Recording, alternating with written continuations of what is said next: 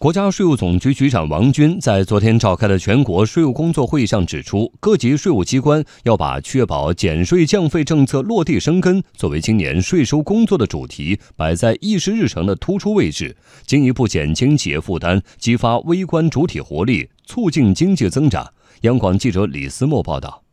国家税务总局局长王军表示，二零一八年全国税务部门组织税收收入十三万七千九百六十七亿元，比上年增长百分之九点五，税收增速逐步下降，由前四个月的百分之十六点八回落到后八个月的百分之五点二，减税效应持续显现，超额完成了全年的减税目标。其中，五至十二月降低增值税税率减税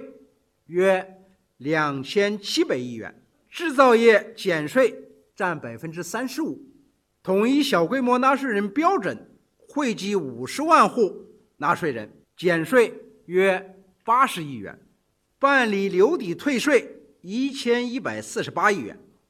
十月一日起，个人所得税第一步改革实行三个月，减税约一千亿元，七千多万个纳税人。的工薪所得无需再交税。新出台的支持创新创业税收优惠政策减税约五百亿元。王军指出，各级税务机关今年要确保减税降费政策落地生根，促进经济高质量发展。这是当前形势下支持企业发展的重要举措，是积极财政政策加力提效的重要体现。接下来。还会有一些减税降费的措施陆续出台，我们必须突出确保减费降税政策落地生根这一主题，坚决地落实好，使广大企业和人民群众有实实在在的获得感。为此，总局成立了实施减税降费工作领导小组，